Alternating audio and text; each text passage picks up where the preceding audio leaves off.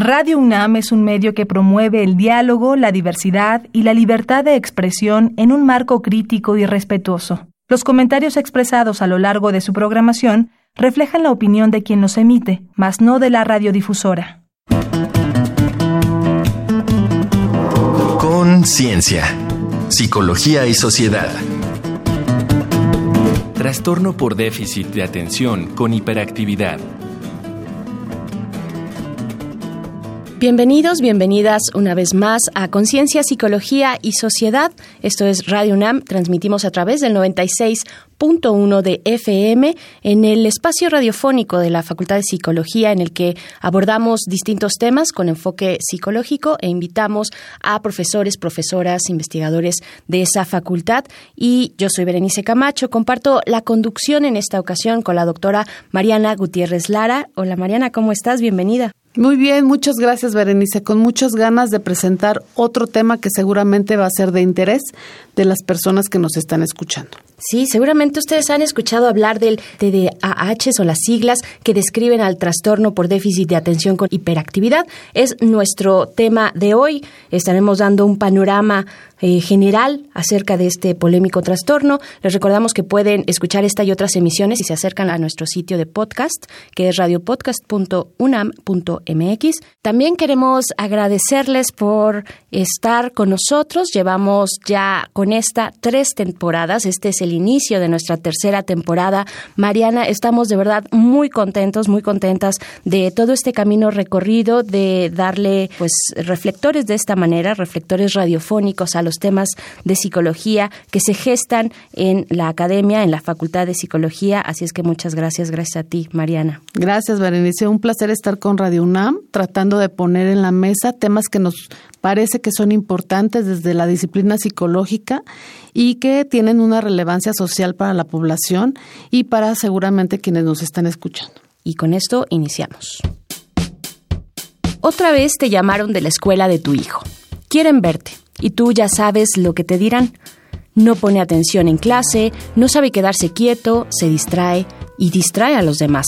Es creativo y tiene imaginación, pero es incapaz de organizar sus tareas, de seguir instrucciones o de concentrarse, excepto cuando algo le apasiona y entonces es imposible sacarlo de eso. Lo cierto es que en casa tú también tienes dificultades para que no sea tan impulsivo que recuerde hacer y terminar sus tareas, que ponga atención cuando le hablas, que sepa dónde dejó sus zapatos, su mochila, su cabeza. Cualquier niño puede pasar por etapas así, pero no tan intenso ni por tanto tiempo. Él es especial. Los síntomas del trastorno por déficit de atención con hiperactividad incluyen la falta de atención, es decir, no poder mantener el enfoque, la hiperactividad, que son movimientos excesivos, no apropiados al entorno, y la impulsividad, actos precipitados sin pensar que se presentan en forma más grave, persistente y frecuente que lo usual a esa edad. El TDAH obstaculiza el funcionamiento de la persona en el hogar en la escuela o con los amigos.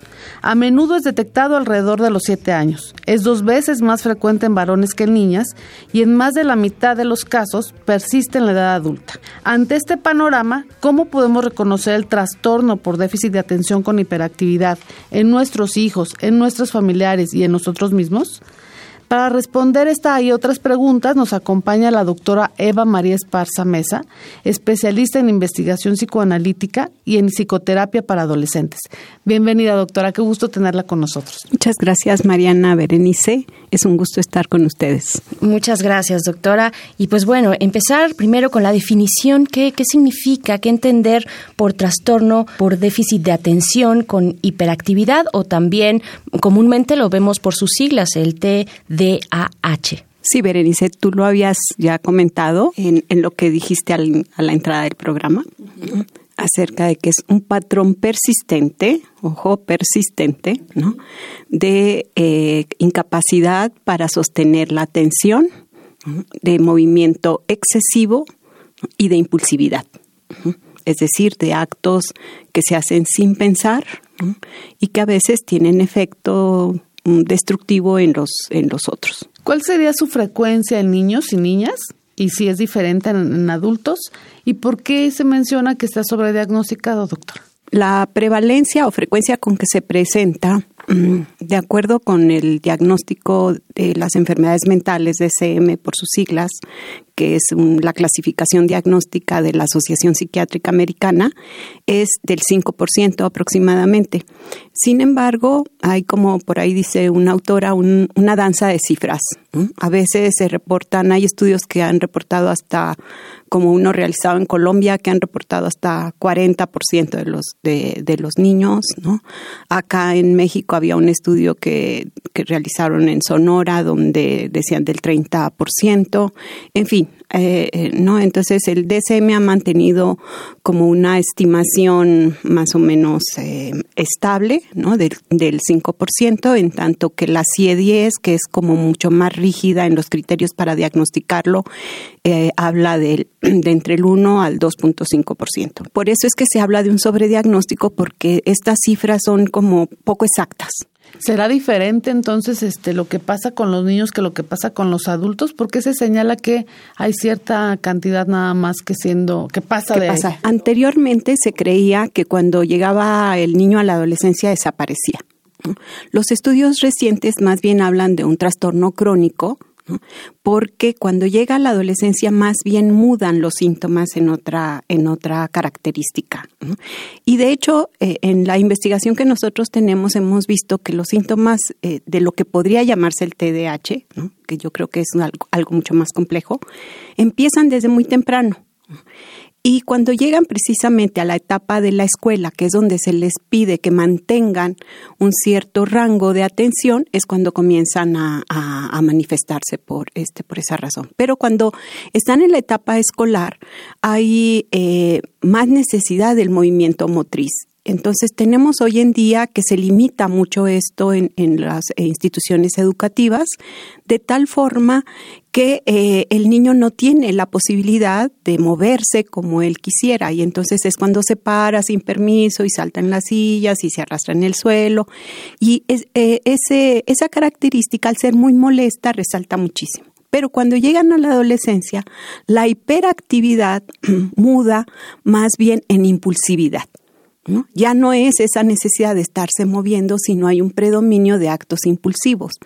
Y ahí tenemos un problema porque la impulsividad es propia de la adolescencia. Entonces, ¿hasta dónde diferenciar si esa impulsividad tiene que ver con la edad o tiene que ver con la evolución del trastorno es bastante más complicado de lo que en teoría parece, ¿no? Y por esa y muchos y, y algún porcentaje, sobre todo cuando el diagnóstico es leve, hay que considerar que puede ser diagnosticado como leve, moderado, severo y sobre todo cuando el diagnóstico es leve, sí se, se vuelven también leves los, eh, los síntomas. La persona es olvidadiza, tiene como cierta ansiedad de estarse moviendo en la silla o levantarse, pero no es nada significativo y entonces hablamos de que hay un trastorno en remisión. Pero muchas veces cuando el trastorno es severo, los síntomas no ceden y hay un predominio de, eh, sobre todo de la impulsividad. Y eso en el adulto es, por eso es que disminuye la prevalencia, porque entonces en el adulto se habla aproximadamente entre el 1.5 o 2% de los que fueron diagnosticados de niños y continúan en la adultez con el trastorno. Muy bien, pues estamos conversando con la doctora Eva María Esparza Mesa, especialista en investigación psicoanalítica y en psicoterapia para adolescentes, con este tema de trastorno por déficit de atención con hiperactividad. Y nuestro compañero Uriel Gámez acudió a una escuela a preguntarle a madres, a padres, a maestros qué saben sobre este trastorno y pues vamos a escucharlo. La gente opina.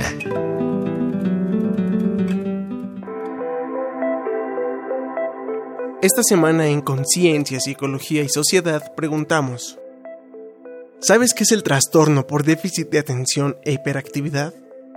¿Sabes en qué consiste? ¿Conoces a alguien que lo padezca? ¿Y qué trato crees que hay que darle o se le tiene que dar a alguien que lo padece? Escuchemos las respuestas. Lorena Gómez, 23. Sí, un primo mío. Normalmente con la familia, pues tratamos como de que esté ocupada siempre en una cosa. Se le llenan como de tareas y eso para que esté cansado. y Le están dando clases para manejarlo, pero yo creo que su trato es como muy normal, como cualquier niña de su edad. Diego García, 33.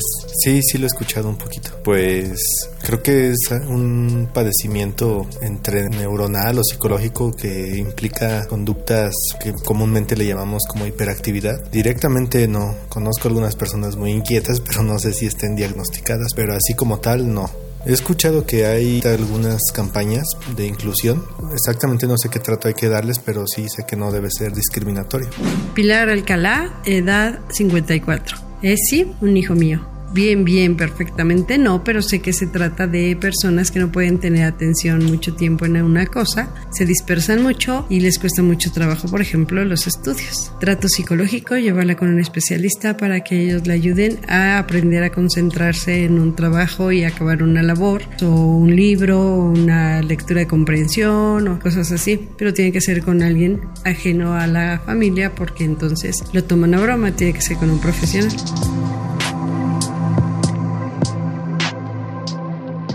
Para Conciencia, Psicología y Sociedad, Uriel Gámez. Estamos de vuelta conversando con la doctora Eva María Esparza Mesa sobre el trastorno por déficit de atención con hiperactividad. Ya escuchábamos algunos testimonios, Mariana. Sí, y, y, nos llama la atención porque ahora tendríamos, ya que la gente veo que entiende bastante bien de qué se trata esto, doctora, creo que lo importante también es hablar de cuáles son las causas o cuál es la etiología para este trastorno y cuáles son los factores de riesgo. Incluso sería importante ver si hay aspectos combinados entre herencia y ambiente. Sí, por ahí alguien decía, es un trastorno entre neurológico y psicológico, ¿no? De ahí que por eso hay una gran polémica. Las clasificaciones anteriores lo situaban como un trastorno de inicio en la infancia y en la niñez y ahora en la clasificación más reciente del DSM lo incluye en los trastornos neurológicos del desarrollo. Y una gran problemática porque no está todavía demostrado al 100% la causa neurológica. ¿Cómo sabemos que no está diagnosticado al 100% la causa neurológica? Pues porque incluso el mismo, eh, la misma clasificación recomienda que para el diagnóstico no se deben de, de hacer estudios de imagenología neurológica ni pruebas de funcionamiento neurológico porque no lo detectan. Por eso sigue siendo la, la evaluación clínica la forma de, de, de identificarlo pero sí eh, eh, se han hecho estudios también de genética y por ahí se señalan algunos genes que como que pudieran estar involucrados. También hay muchas áreas del cerebro que pudieran estar involucradas. Últimamente la que más de la que más ha hablado es de las funciones eh, ejecutivas que precisamente regulan la atención. Eh, sin embargo, no está comprobada esa, esa causa. También se señala que tiene una gran disposición genética porque eh, la posibilidad de que un hijo pueda padecer el trastorno está más asociada si alguno de los padres ha sido diagnosticado con ese, eh, con ese trastorno. Pero hasta la fecha no están, no están comprobadas. Lo que sí está comprobado son los factores de riesgo. Es muy frecuente que en los niños que padecen el trastorno haya trastornos de riesgo desde el embarazo enfermedades durante el embarazo, eh, exposición a, factores de toxicidad, eh, el fumar o el beber durante, durante el embarazo, también a este, accidentes perinatales como faltas de oxígeno eh, leves o prematurez o bajo peso al, nacimiento, sobre todo el bajo peso al, al nacimiento. Y luego están las, mm, se ha encontrado también causas que tienen que ver con prácticas de crianza inadecuadas. ¿no? Es frecuente, lo que yo encontré es que es frecuente un fenómeno que en psicoanálisis se llama el síndrome de la madre muerta, que tiene que ver con la depresión materna es decir, una, una madre que padece depresión posparto de manera significativa y que incurre en una vinculación deficiente con el niño porque cuando la madre está deprimida, su interés primordial no está en el niño, sino está en su depresión. ¿no? Entonces, hay un desinterés en, en la crianza, incluso aunque se realicen los cuidados físicos adecuados, pero la vinculación emocional está lastimada, pudiéramos decir. Y ahí entonces empieza haber factores de vulnerabilidad. También se ha encontrado el trastorno en situaciones de maltrato. Es curioso, está también asociado a índices de pobreza importantes y que tiene que ver, si nosotros vemos el índice de pobreza en nuestro país, tiene que ver con la pobreza alimentaria. Un niño mal alimentado, además de, retrasar su desarrollo neurológico, tampoco puede prestar la atención eh, escolar suficiente. De ahí que comience a detectarse precisamente cuando el niño no es capaz de prestar la atención, ¿no? Entonces, otro factor de riesgo eh, importante tiene que ver igual con la práctica, no nada más con las prácticas de crianza dentro de la familia, sino también con las dificultades dentro de la dinámica familiar, cuando hay, cuando hay violencia intrafamiliar, cuando hay ausencia del padre. Se ha encontrado muy frecuente esto de la ausencia del padre y eso implica que muchas veces cuando el padre está ausente física o emocionalmente, eh, la madre queda abrumada, especialmente en las madres que trabajan, se ven abrumadas ante el cuidado del, del niño y dijéramos que simbólicamente ponen poca atención en su salud emocional. Y luego, finalmente, cuando el niño llega a la escuela, muchos de estos patrones se reproducen también en la escuela, ¿no? Si pensamos que en nuestras escuelas hay en promedio 30, 35 niños por salón, para una maestra es difícil si hay ahí dos o tres niños que son un poco más activos que otros, porque eso ya irrumpe, sobre todo en la enseñanza tradicional, donde los niños tienen que estar sentaditos todo, todo el tiempo. Doctora, y ahora que menciona el ambiente, los ambientes escolares, donde se pueda llegar a detectar por precisamente la convivencia, ¿no? Este cuadro que nos plantea, pues mi pregunta también es, eh, pues, ¿quién, ¿quién debe emitir el diagnóstico? Eh, ¿Cómo se vinculan en ese sentido los especialistas con también los profesores y profesoras en las escuelas? Es una pregunta muy importante porque tiene que ver con el sobrediagnóstico. La persona que es la única que puede realizar el diagnóstico es un profesional experto en el, en el área, ya sea psiquiatra o médico o neurólogo, pero especialista en, en, en el área. Y lo mejor aún, un equipo interdisciplinario. Lo que estamos encontrando en la actualidad es que muchas veces ya llega prediagnosticado por el profesor que lo envía. Es decir, ya lo envía con el diagnóstico. Este niño tiene TDAH y hay que medicarlo. Eso no, no puede seguir sucediendo. No, los maestros sí eh, pueden identificar, por supuesto que pueden remitir al niño a, a, un especialista, pero no lo pueden diagnosticar. No puede ir con un prediagnóstico, sino con una sospecha. Hemos identificado que con tanta frecuencia no pone atención, que con tanta frecuencia se levanta de su lugar y está irrumpiendo y brinca y salta en lugares inadecuados de la escuela, pero no con el, no con el diagnóstico, sino con la identificación para que se haga un, un diagnóstico eh, adecuado. ¿no? Entonces, generalmente van a dar eh, eh, al psiquiatra como el primer profesionista, ¿no? Lamentablemente, como comentábamos, el psiquiatra suele, suele, no todos, estoy generalizando, quizá algunos no, me he encontrado que, es muy frecuente que el psiquiatra suele diagnosticarlos en 15 minutos solamente con los criterios diagnósticos de, de alguna de las clasificaciones y medicarlo. Y entonces lo envía al psicólogo o al neurólogo, generalmente al psicólogo, para que le haga una evaluación más profunda, pero ya lleva eh, la etiqueta, ya lleva el, el diagnóstico. ¿no? Y entonces el psicólogo sí se debe de encargar de hacer un diagnóstico meticuloso por supuesto. Bueno, pues estamos en esta conversación sobre trastorno por déficit de atención con hiperactividad. Vamos a escuchar un dato que deja huella y regresamos. Un dato que deja huella.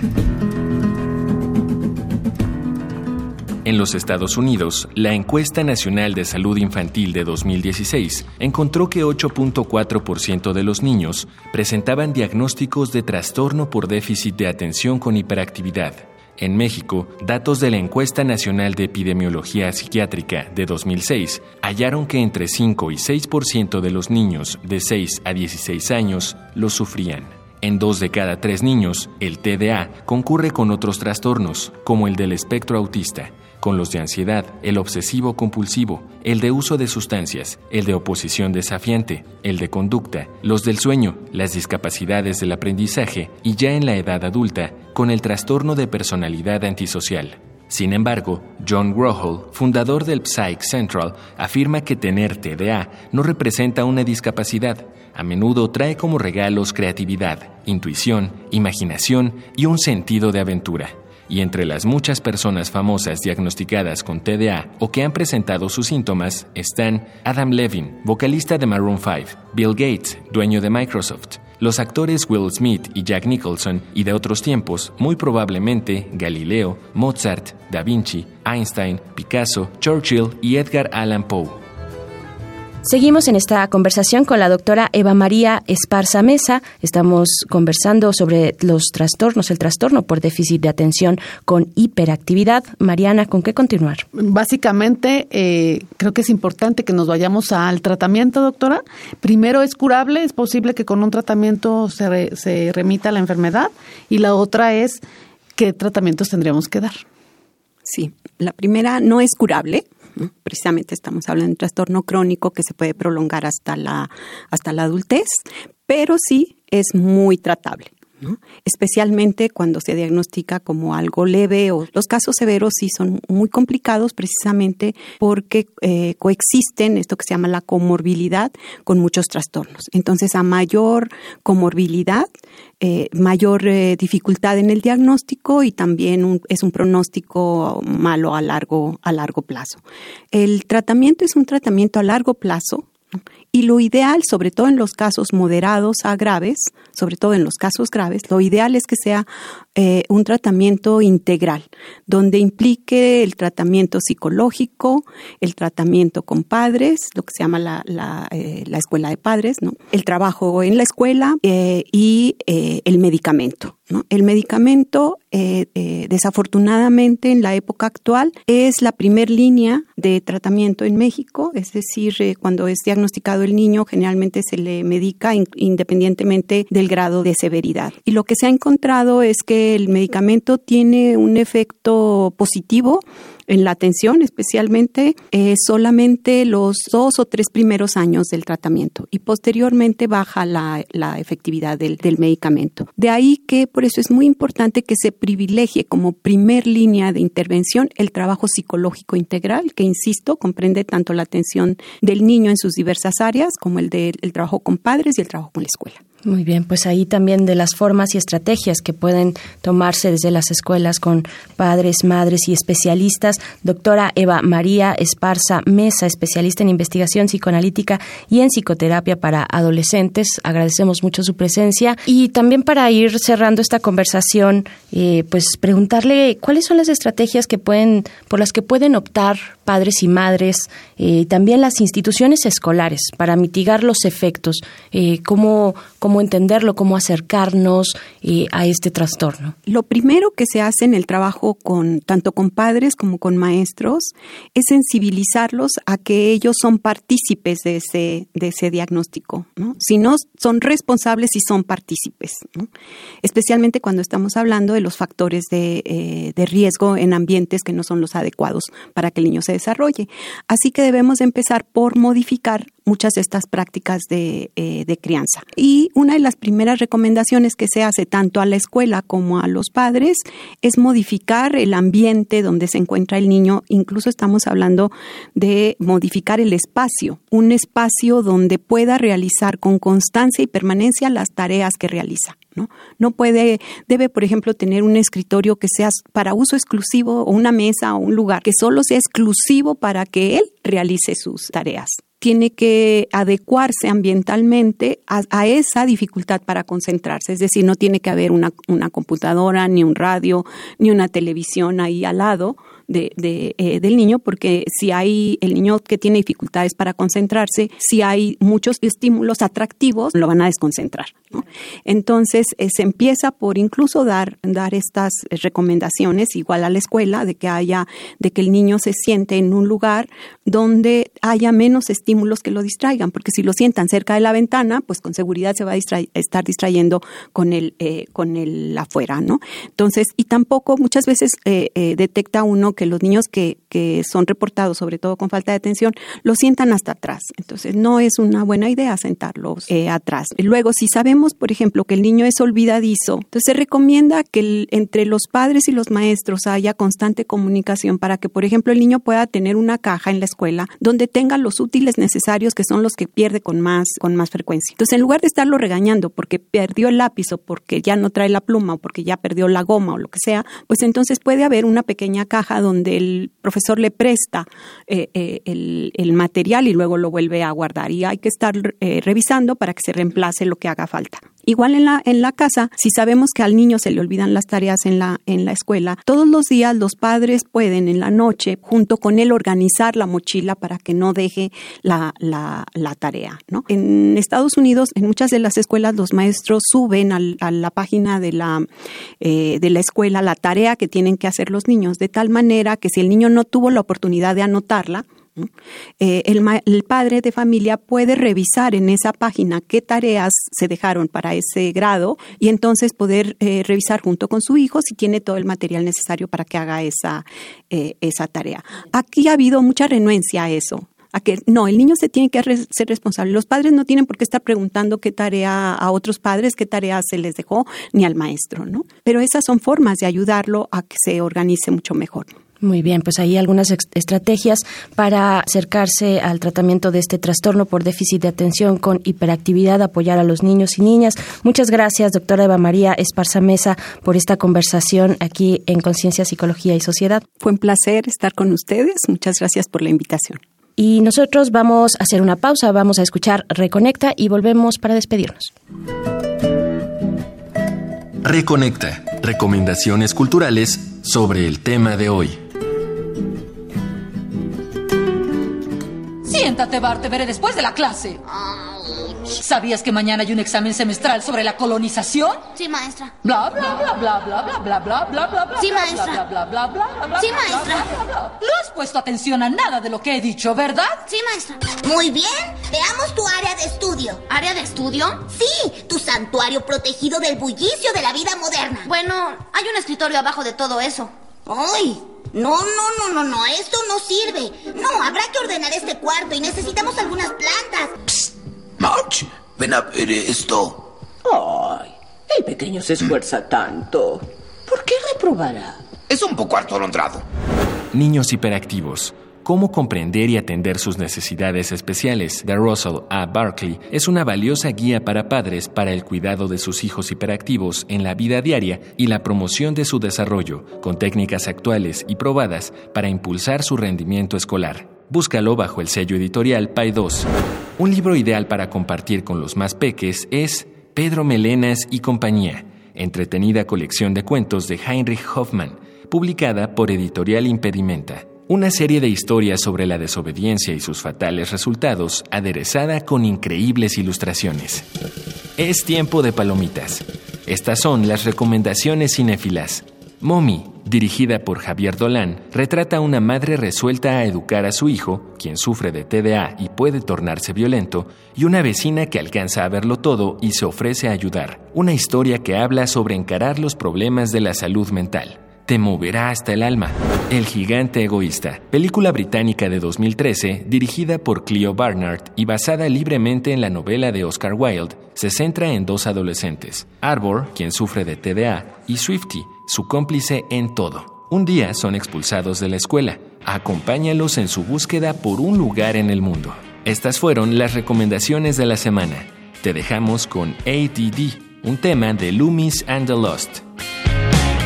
People think I do drugs, but I don't even smoke pot. I still get it a lot. I can't get anywhere on time. I got a lot of things on my mind. Estamos de vuelta para despedir esta emisión de Conciencia, Psicología y Sociedad. Mariana, muchas gracias por haber estado acá. Gracias, Berenice. Un placer estar contigo otra vez. Y gracias también a la Facultad de Psicología, a la producción de este programa. Yo soy Berenice Camacho. Agradecemos, agradecemos el favor de su sintonía y los invitamos a continuar en las frecuencias de Radio UNAM. Nosotros nos escuchamos la próxima vez aquí en Conciencia, Psicología y Sociedad. Conciencia, Psicología y Sociedad. Del otro lado del espejo participaron Marco Lubián, voz en off, Ana Salazar, guionista, Augusto García Rubio, vinculación e información, producción, Frida Saldívar.